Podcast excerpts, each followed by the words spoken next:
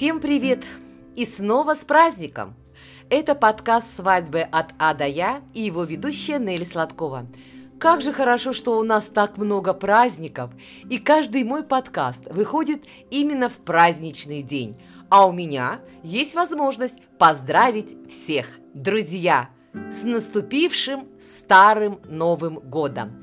Да, Хочу извиниться перед всей своей любимой аудиторией, что я немножко нахимичила, нахалтурила, ошиблась, допустила ляпы, накосячила в предыдущих подкастах.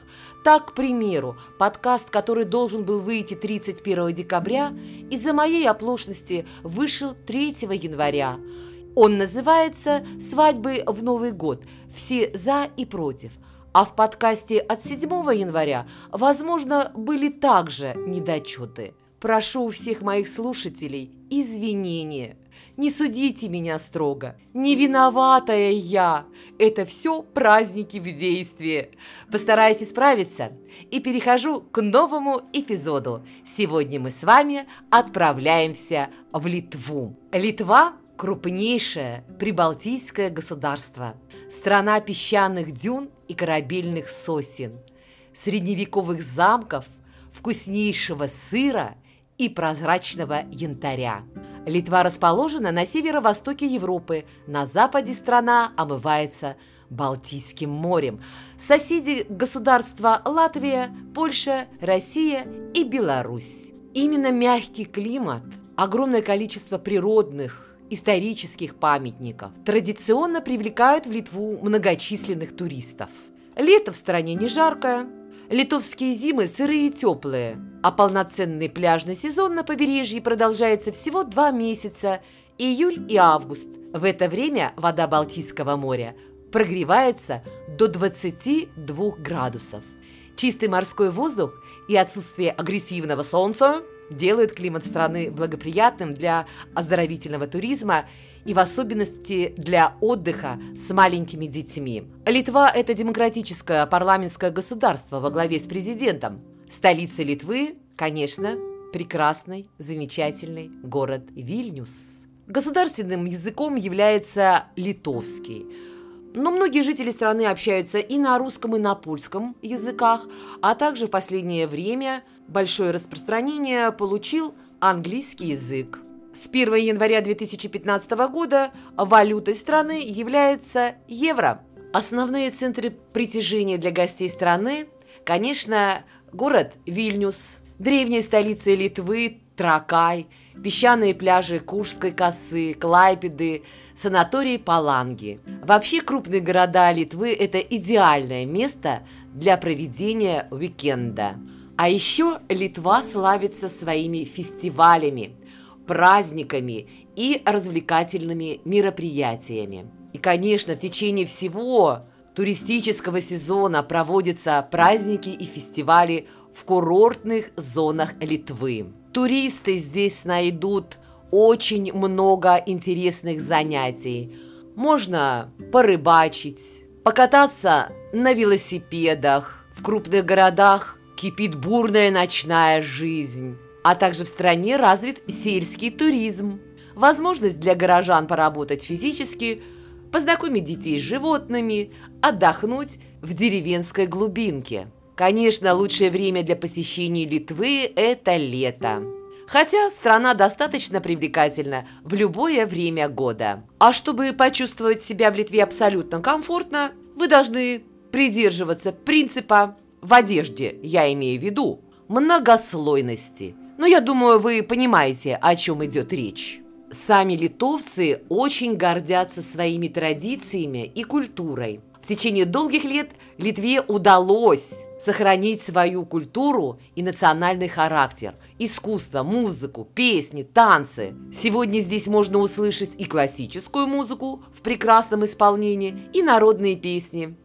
Такое богатство культуры весьма привлекательно для гостей страны. А литовцы общительные, гостеприимные, но эмоциональные. Они обладают чувством юмора и более разговорчивы, чем их северные соседи, но в то же время они довольно упрямы и легко выходят из себя. Помните об этом! Ну, хочется, конечно, сказать о национальной кухне. Она основана на продуктах сельского хозяйства, рыболовства и пчеловодства. Литовские блюда отличаются сытностью и простотой. Основные составляющие блюд – картофель, овощи и грибы. Местные рестораны и кафе славятся своей щедростью. Там очень огромные порции за весьма умеренную плату. Поэтому туристы в полной мере могут насладиться разнообразием литовской кухни. Ну и, конечно, что же привозят люди из Литвы? Самые популярные литовские сувениры – это изделия из янтаря и керамики, которые считаются лучшей в Прибалтике. Еще немного полезной информации. Россиянам для посещения Литвы потребуется оформление шенгенской визы. Время в стране отстает от московского на один час летом и на два зимой. Алкоголь, как и в России, можно купить только до 22 часов. Да, рекомендуется взять с собой запас медикаментов на разные случаи, так как в Литве почти все лекарства отпускаются по рецепту. А самое главное, то, что россияне могут провести свое свадебное торжество в Литве и зарегистрировать свой брак. Ну что, поговорим о литовских свадьбах? Пожалуй, по количеству обязательных свадебных обрядов а Литва первая среди всех стран Прибалтики. Большинство из них насчитываются столетия. Именно потому строгое соблюдение этих традиций является обязательным условием свадебного торжества. Итак, э, свадебная церемония в Литве условно делится на три части.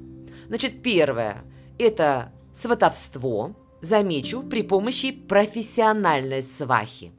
Вторая часть – это само свадебное мероприятие. И третья часть – так называемый ритуал возвращения. Начну с сватовства. Прибегали к помощи профессиональной свахи с давних времен по причине того, что в сельской местности семьи жили довольно далеко друг от друга. Это было потому, что зачастую фермерские хозяйства одной семьи могли затянуться на приличное расстояние, и от того у молодых людей просто не было возможности познакомиться. А если вдруг случалось, что парень с девушкой знали друг друга уже до бракосочетания, сваха все равно нанималась для ведения переговоров о размере выкупа, положенного семье невесты. Какая же все-таки древняя профессия сваха? Идем дальше. Со своей стороны невеста задолго до самого замужества начинала готовить сундук с приданым, в который входили различные ткани, вышитые полотенца и многое-многое другое. За день до свадьбы в доме невесты справляли девишник. Но этим нас не удивишь. Так что они делали на девишнике? Невесте надевали на голову венок, который символизировал ее молодость и невинность. На следующий день проходило само свадебное торжество.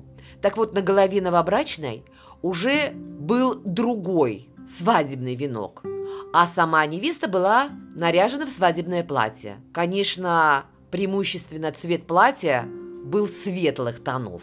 Невесту выводили из дома родители и передавали жениху. Молодым на руку повязывались ленточки, дальше их отправляли в церковь для церемонии бракосочетания. А вот в церкви с невесты сразу снимали девичий свадебный венок и на голову повязывался платок, как символ ее замужества.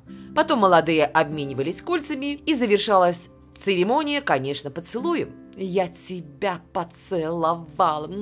Да-да-да-да-да-да. Ну, молодоженов осыпали зерном.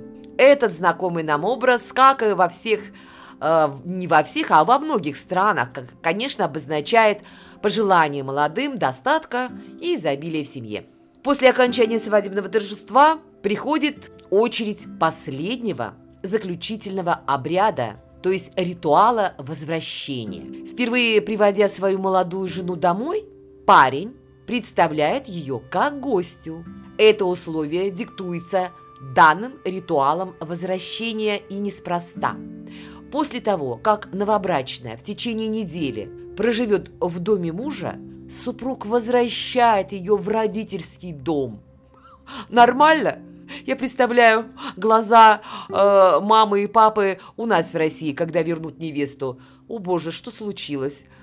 А там все это в порядке вещей. И спустя лишь несколько дней жених уже забирает ее к себе домой, как полноправного члена своей семьи.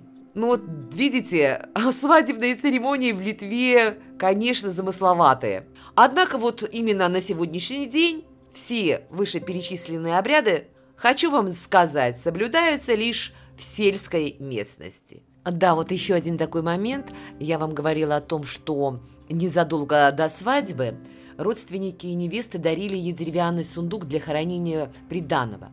А обычно его делали из дерева, на котором гнездились аисты. И это тоже не случайно было, потому что всем хорошо известно поверье, что аисты приносят детей. На свадьбе в честь невесты исполнялся народный литовский танец. Это такой сложный хороводный танец – который состоит из множества различных фигур. Девушки, каждая из которых держит в руках розу, встают в два круга и водят хороводы вокруг невесты, которая стоит в центре, также с розой в руках. А в конце девушки берутся за руки и дружно поднимают розы.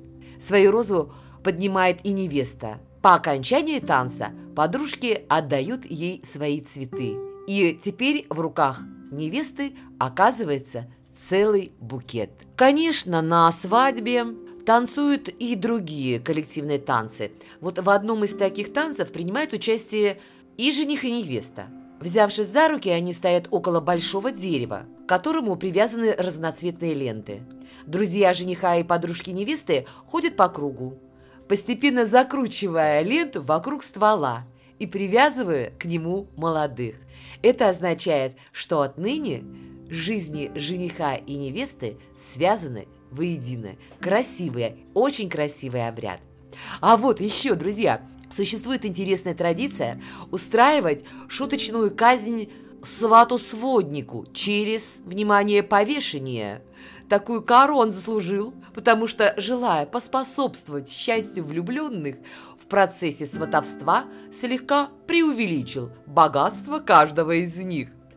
Он торжественно прощается с друзьями, затем пачкает сажей лицо и старается перецеловать всех женщин, которые присутствуют на празднике, независимо от возраста и внешности. Чем больше женщин ему удастся поцеловать, тем смешнее получается экзекуция.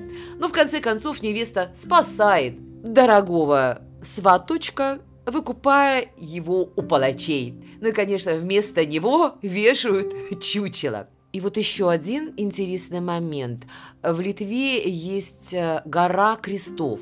Так вот, после свадьбы молодожены отправляются именно туда. На этой горе установлено множество крестов самых разных форм и размеров. Новобрачные ставят там крест, прося Бога благословить их союз.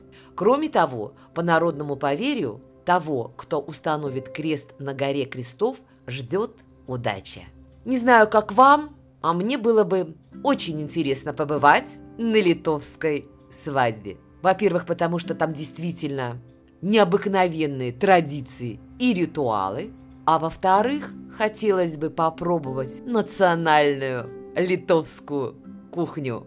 Поэтому сейчас на очереди у нас рецепт национального литовского блюда. Итак, Видарай – литовская картофельная колбаса. Для этого блюда вам понадобится 1 килограмм картофеля, 250 грамм сала, 150 грамм бекона, головка лука, черева свиные 100-150 сантиметров, чеснок 2-3 зубчика, сок лимонный чайная ложка, соль пол чайной ложки, перец черный молотый по вкусу. И что же необходимо сделать? Как приготовить видарай, литовские картофельные колбаски? Слушайте и запоминайте. Очистите картофель и луковицу от кожуры, сразу же промывая их в воде. Свиные черева замочите в воде и промойте их. Если в них есть отверстие, то обрежьте этот отрезок. На специальную насадку на мясорубке натяните черева и завяжите их конец. Обязательно прокалите иголкой, чтобы при набивании фарша из отверстий выходил воздух. Нарежьте кубиками бекон, сало и луковицу. Раскалите сковородку на плите, выложите на нее нарезанное сало и поджарьте на среднем нагреве до румяности. Сало растопится и образует жир, поэтому растительное масло наливать на сковородку не нужно. Всыпьте луковицу, именно луковую нарезку, и обжарьте еще 4-5 минут. Затем добавьте нарезанный бекон и томите около 3-4 минут. Выключите нагрев. Натрите очищенный картофель на мелкой терке или пропустите через мясорубку, установив насадку с мелкими отверстиями. Влейте в массу лимонный сок и перемешайте, чтобы она не потемнела. Оставьте на 10 минут и слейте выделившуюся жидкость. Затем добавьте зажарку в картофельную массу и все перемешайте.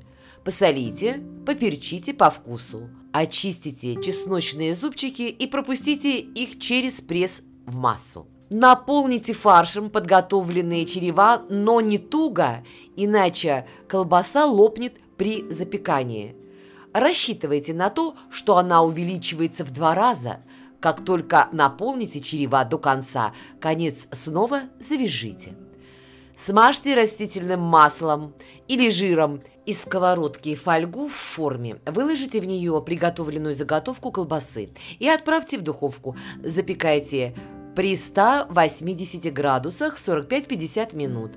Через 10 минут прокалите всю заготовку иголкой во многих местах. Смажьте выделившимся жиром. Картофельные колбаски с беконом готовы. Запеченной колбасе дайте остыть, выложив ее из формы на тарелку. И после этого нарежьте ведорай на порции и подайте к столу со свежими овощами, сметаной или майонезом. Я думаю, у вас обязательно получится это блюдо. Сделайте его и угостите всех своих гостей. На этом все. С вами была Нелли Сладкова и подкаст «Свадьбы от А до Я». Всем до свидания. А по-литовски это будет звучать так. Ики пасиматиму.